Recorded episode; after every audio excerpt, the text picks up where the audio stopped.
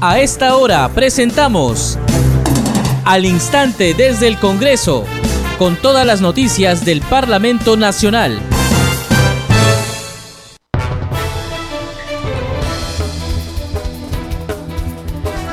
¿Cómo están? Bienvenidos al programa Al Instante desde el Congreso. Les saluda Danitza Palomino.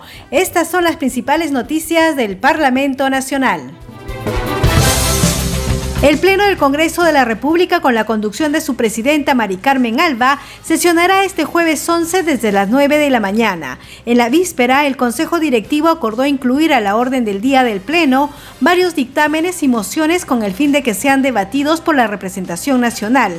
Entre ellos está el dictamen de los proyectos que proponen modificar la ley de carrera fiscal a fin de fortalecer las competencias sancionadoras del Ministerio Público.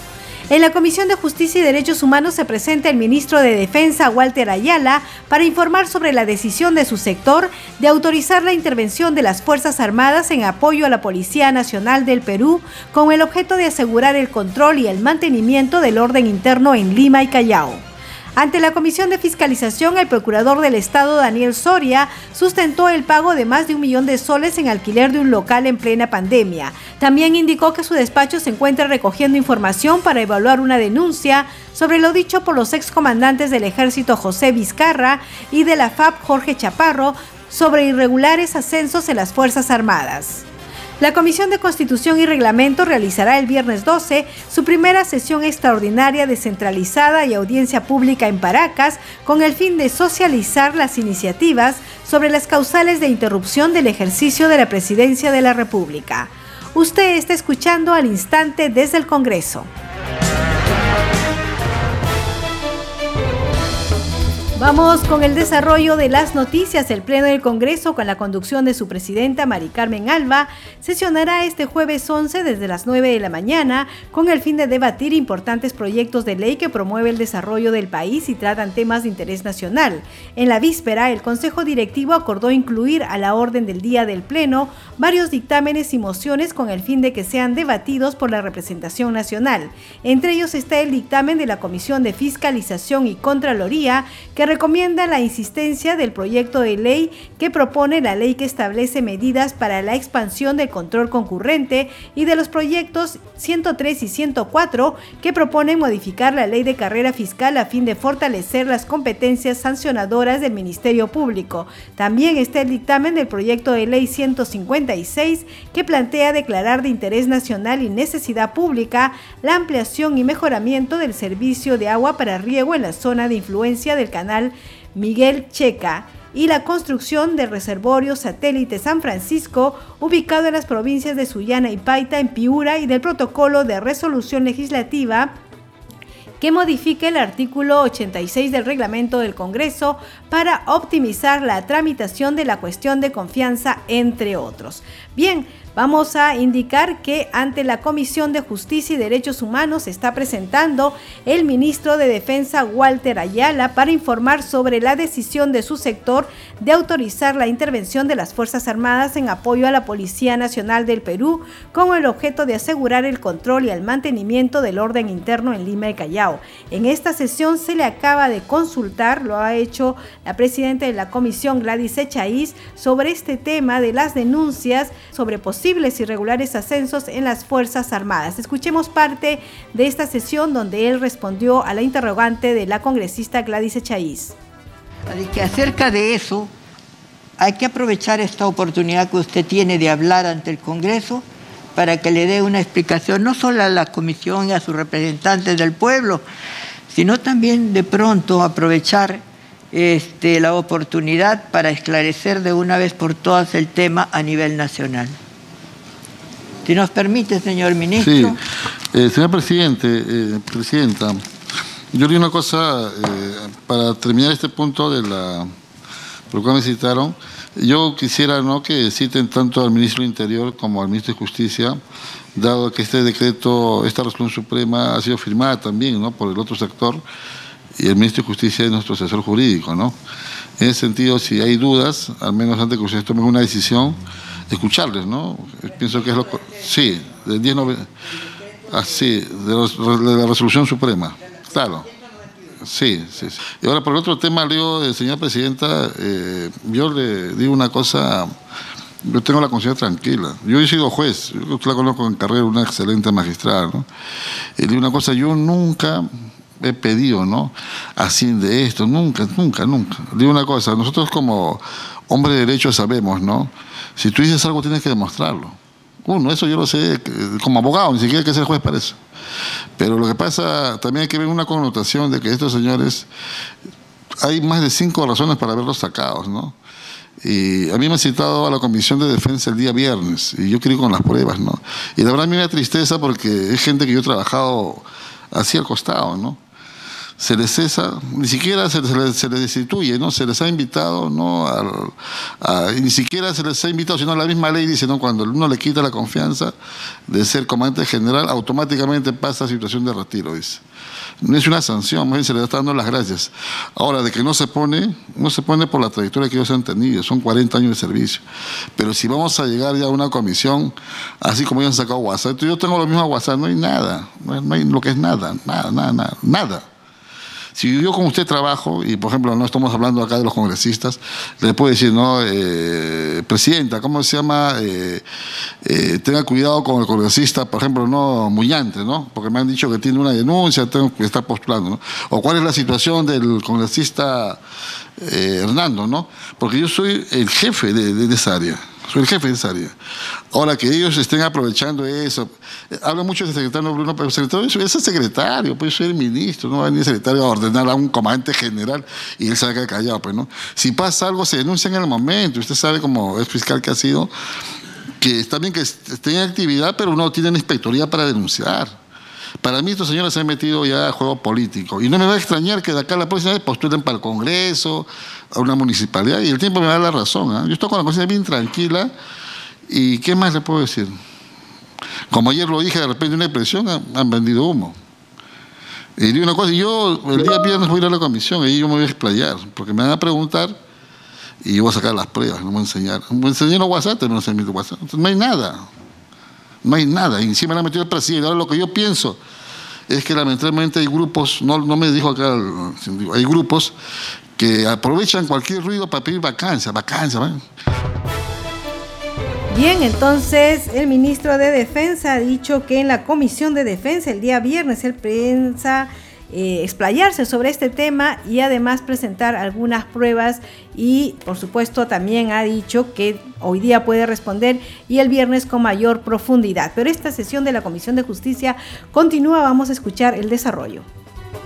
Usted contesta, usted nos lleva al tema del debido proceso, que es el que nosotros le preguntamos a usted y le decimos que se inobservó en el caso de los generales que han sido cesados. Este, pero eso a usted no le preocupó. sí, le preocupa en el caso del tribunal, pero no le preocupa en cuando usted es directamente involucrado en un tema que tiene que ver con su sector y que justamente tiene relación con el debido proceso.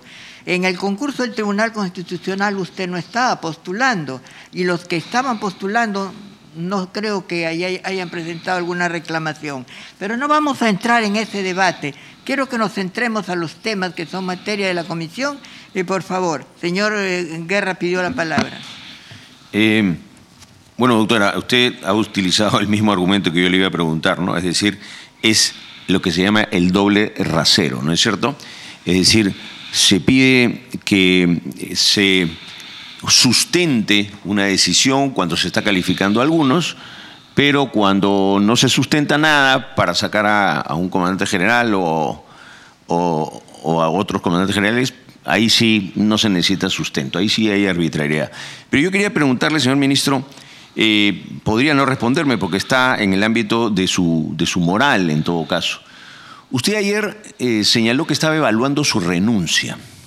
Anteayer. Anteayer. Eh, ¿por qué la evaluaba? ¿Qué lo hizo pensar o dudar? ¿Y qué lo ha hecho cambiar? Porque ahora lo veo, eh, como ha dicho usted, sin sudorar y tranquilo. Eh, ¿qué, le hizo pensar a usted que debía renunciar? Gracias. Bueno, la verdad, cuando pasó todo este un escándalo, yo me sentí mal porque es mi sector.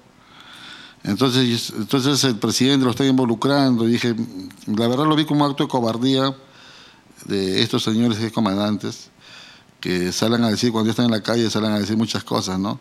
Y yo sentí vergüenza ajena en ese momento. Y sí, estaba pensando, el presidente, es como que por mi culpa, ¿no? Porque es mi sector, ¿no? yo no digo que sea responsable, pero es mi sector, ¿no? Pero dije, pues estoy evaluando. Y digo, pero si, no tengo, si yo, yo, yo no he hecho nada, ¿por qué voy a renunciar? Y en todo caso que el presidente sea, ¿no? Quien, quien decía, ¿no? Pero yo tengo la conciencia limpia.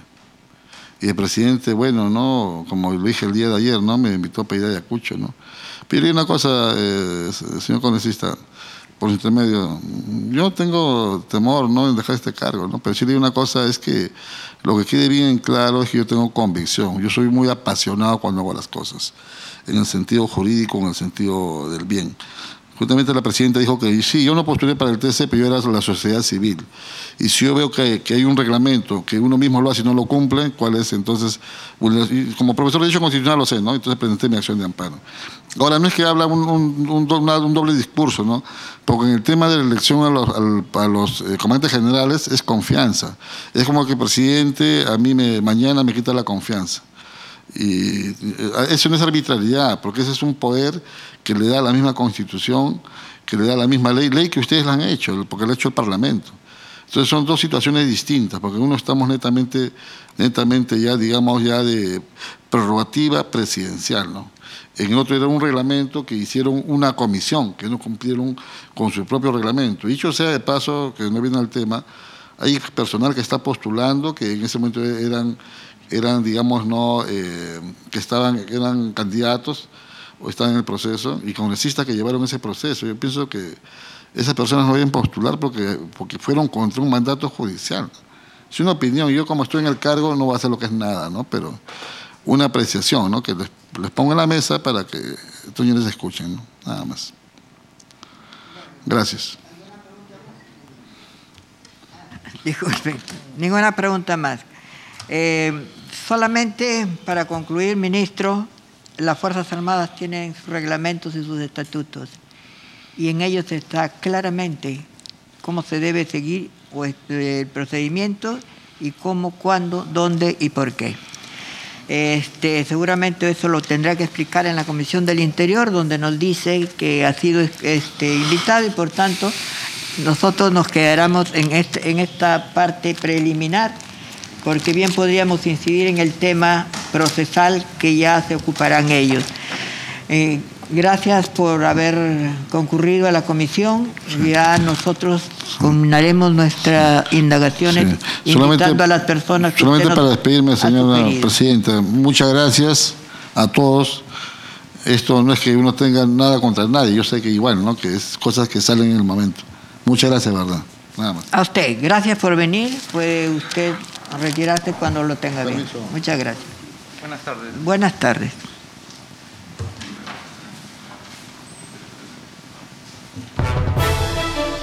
Bien, era parte de la sesión de la Comisión de Justicia donde se presentaba el eh, ministro de Defensa para dar cuenta acerca de, eh, primero, se, se, se, ha convocado para que informe sobre la decisión de su sector de autorizar la intervención de las Fuerzas Armadas en apoyo a la Policía Nacional del Perú con el objeto de asegurar el control y el mantenimiento del orden interno en Lima y Callao. Ese es el tema por lo que se ha convocado esta mañana, pero como ha dicho la presidenta de la Comisión de Justicia, era inevitable también preguntarle sobre estas denuncias de posibles irregularidades en los ascensos en las Fuerzas Armadas. Él ha contestado ambos temas, pero vamos a remitirnos a escuchar lo que dijo respecto a este tema de por qué intervienen las Fuerzas Armadas en apoyo de la Policía Nacional para eh, el control y mantenimiento del orden interno en Lima y Callao. Su invitación se formuló a través de un pedido que hizo la congresista Ruth Luque Ibarra. Ella se encuentra ausente por razones de trabajo, pero ha enviado unas preguntas que se las voy a leer.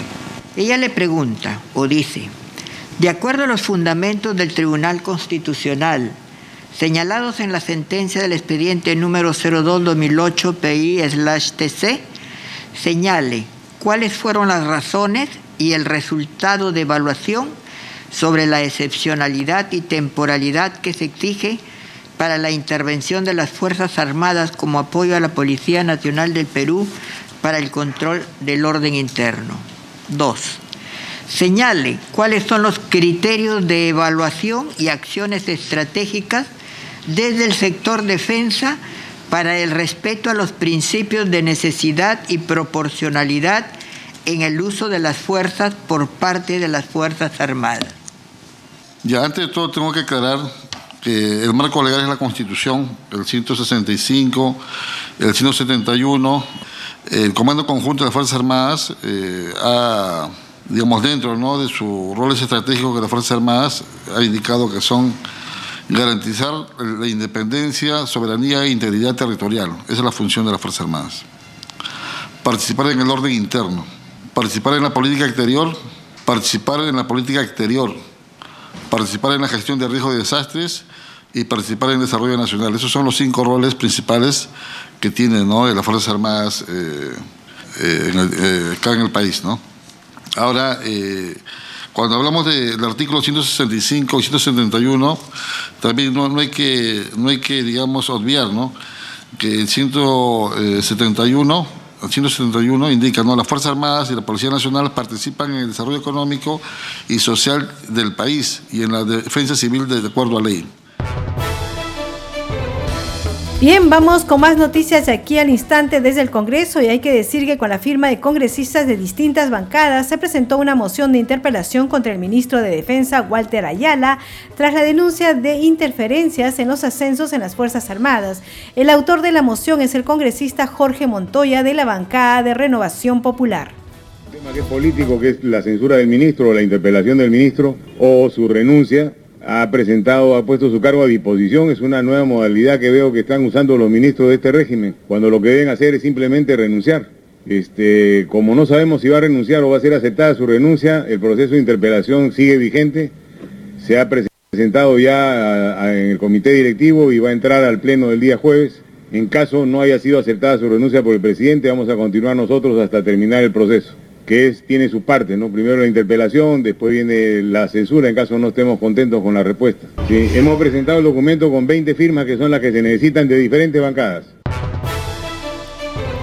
Vamos con más información. La Comisión de Fiscalización escuchó al Procurador General del Estado, Daniel Soria. El funcionario dio cuenta sobre el alquiler de un inmueble para la Procuraduría General del Estado mediante la adjudicación directa por un monto que ascendería a 3 eh, millones de soles. Otro de los temas abordados por el procurador fue el de las acusaciones legales realizadas por las presuntas irregularidades en las compras de pruebas rápidas, equipos de protección personal y vacunas por la emergencia sanitaria de la COVID-19, entre otros. Escuchemos parte de la sesión de la comisión en la que intervino la congresista Marta Moyano de Fuerza Popular y el titular de la Comisión de Fiscalización Alejandro Aguinaga para consultarle por las acciones de la Procuraduría sobre el caso de denuncias de ascensos irregulares en las Fuerzas Armadas del Perú. Y entonces no he visto el procurador, no nos está informando qué ha hecho en, función a la defensa del Estado cuando se está agrediendo al Estado en términos de gasto, en términos de, compras de pruebas eh, rápidas que no debió ser. Todo la información que nos está dando es que la Fiscalía inició.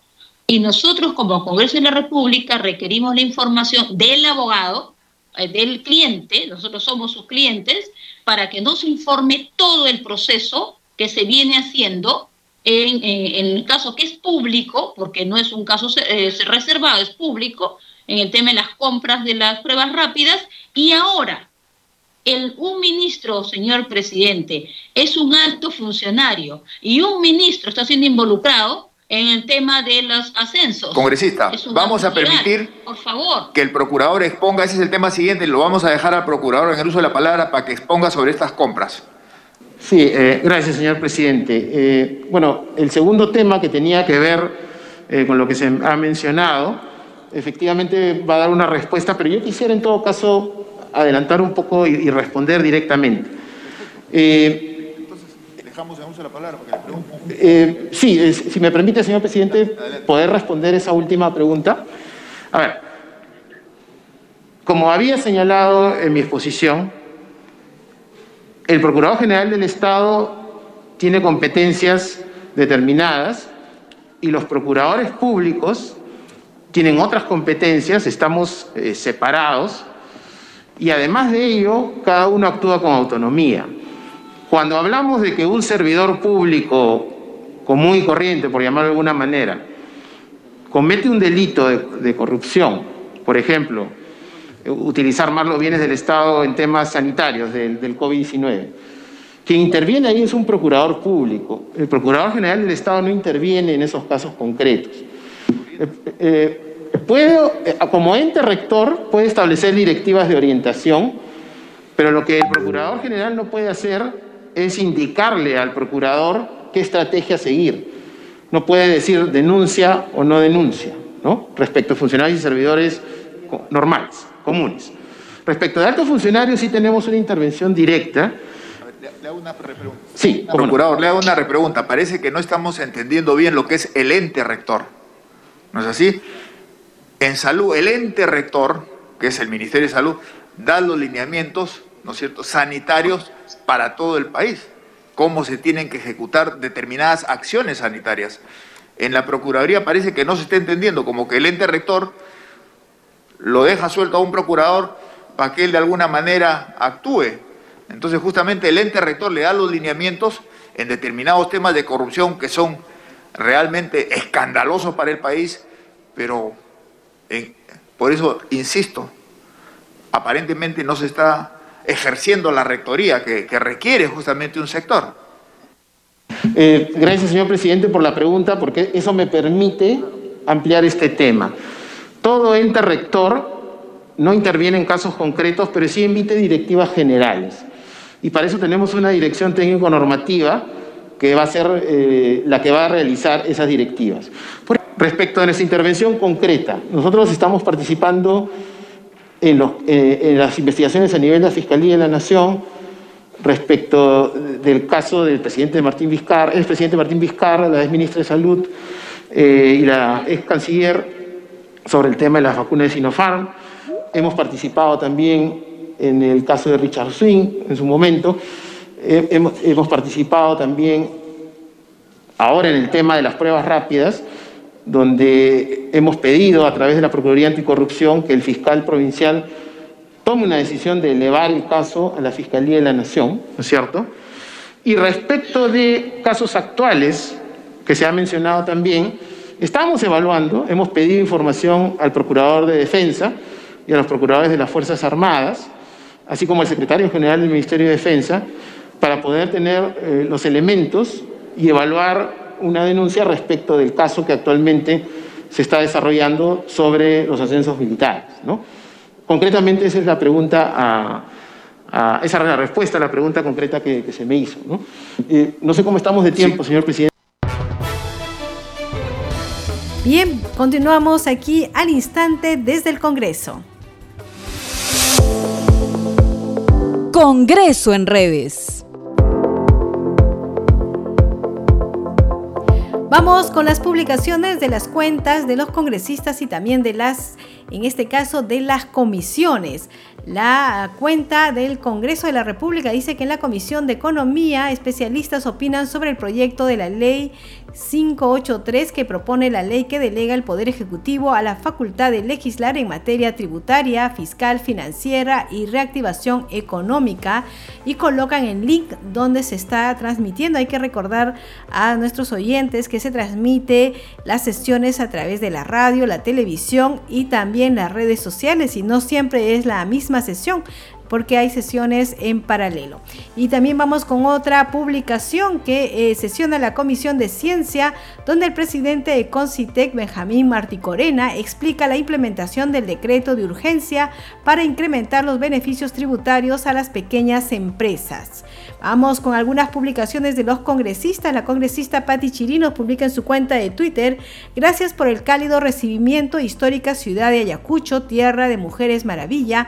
En unos minutos desde la Cámara de Comercio estaremos dialogando sobre el importante rol que cumple la mujer durante esta etapa de crisis económica y pandemia que aún se vive en el país. Por su parte, la congresista Isabel Cortés publica en su cuenta de Twitter ¿Cuántos de nosotros no hacemos uso del horario de refrigerio por seguir trabajando o un uso menor de este tiempo? Por eso este, presenté este proyecto de ley que propone se incluya el refrigerio como parte de la jornada laboral. pronto vamos por el proyecto de ley que proponga la jornada laboral de 40 horas semanales. Bien, son algunas de las publicaciones en Twitter. A esta hora vamos a conocer la agenda de actividades del Congreso de la República con nuestra compañera Perla Villanueva. Adelante, Perla. Gracias, Danitza, por el pase. La agenda de actividades para esta tarde en el Congreso de la República es la siguiente. A las 2 de la tarde se tiene previsto que sesione la Comisión Agraria que tiene como invitado al ministro de Desarrollo Agrario y Riego, Víctor Maita. El tema a tratar en esta comisión es sobre la implementación de la Ley 31071, Ley de Compras Estatales de Alimentos de Origen en la Agricultura Familiar, entre otros temas relacionados. Para las 3 de la tarde se tiene prevista la sesión descentralizada de la Comisión de Energía, tiene como invitado al ministro de este sector, Eduardo González. El tema a tratar es sobre las acciones y políticas desarrolladas y por desarrollar así como también los objetivos y metas formuladas en materia de hidrocarburos, combustibles y masificación del gas natural en la región Piura. A las 4 de la tarde se tiene previsto, según la agenda publicada en el portal del Congreso de la República, que sesione la Comisión de Transportes, que tiene como invitado al ministro de este sector, Juan Silva. En esta comisión se abordará el tema sobre la reunión con gremios de transportistas el pasado 4 de noviembre, así como también cuáles fueron los acuerdos de esta cita y las conclusiones de la misma. Es la información, Danitza. Adelante contigo. A esta hora de la tarde queremos agradecer a las emisoras que transmiten este programa. Radio Inca Tropical de Abancaya Purímac, Radio Reina de la Selva de Chachapoyas en la región Amazonas, Cinética Radio en Ayacucho, Radio TV Shalom Plus de Tingo María, Radio Madre de Dios de Puerto Maldonado, Radio TV Perú de Julia Capuno, Radio Amistad de Lambayeque y Radio El Pueblo de Ayacucho. Y ahora vamos con los titulares de cierre. El Pleno del Congreso de la República, con la conducción de su presidenta Mari Carmen Alba, sesionará este jueves 11 desde las 9 de la mañana. En la víspera, el Consejo Directivo acordó incluir a la orden del día del Pleno varios dictámenes y mociones con el fin de que sean debatidos por la representación nacional. Entre ellos está el dictamen de los proyectos que proponen modificar la ley de carrera fiscal a fin de fortalecer las competencias sancionadoras del Ministerio Público. En la Comisión de Justicia y Derechos Humanos se presenta el ministro de Defensa, Walter Ayala, para informar sobre la decisión de su sector de autorizar la intervención de las Fuerzas Armadas en apoyo a la Policía Nacional del Perú con el objeto de asegurar el control y el mantenimiento del orden interno en Lima y Callao. Ante la Comisión de Fiscalización, el procurador del Estado, Daniel Soria, sustentó el pago de más de un millón de soles en alquiler de un local en plena pandemia. También indicó que su despacho se encuentra recogiendo información para evaluar una denuncia sobre lo dicho por los excomandantes del ejército José Vizcarra y de la FAP Jorge Chaparro sobre irregulares ascensos en las Fuerzas Armadas. La Comisión de Constitución y Reglamento realizará el viernes 12 su primera sesión extraordinaria descentralizada y audiencia pública en Paracas con el fin de socializar las iniciativas sobre las causales de interrupción del ejercicio de la presidencia de la República. Usted está escuchando al instante desde el Congreso. Bien, hasta aquí el programa al instante desde el Congreso. A nombre del equipo de Congreso Radio le agradecemos por acompañarnos en esta edición. Estuvo en los controles Franco Roldán en la conducción de Anitza Palomino. Deseamos que tengan un buen día.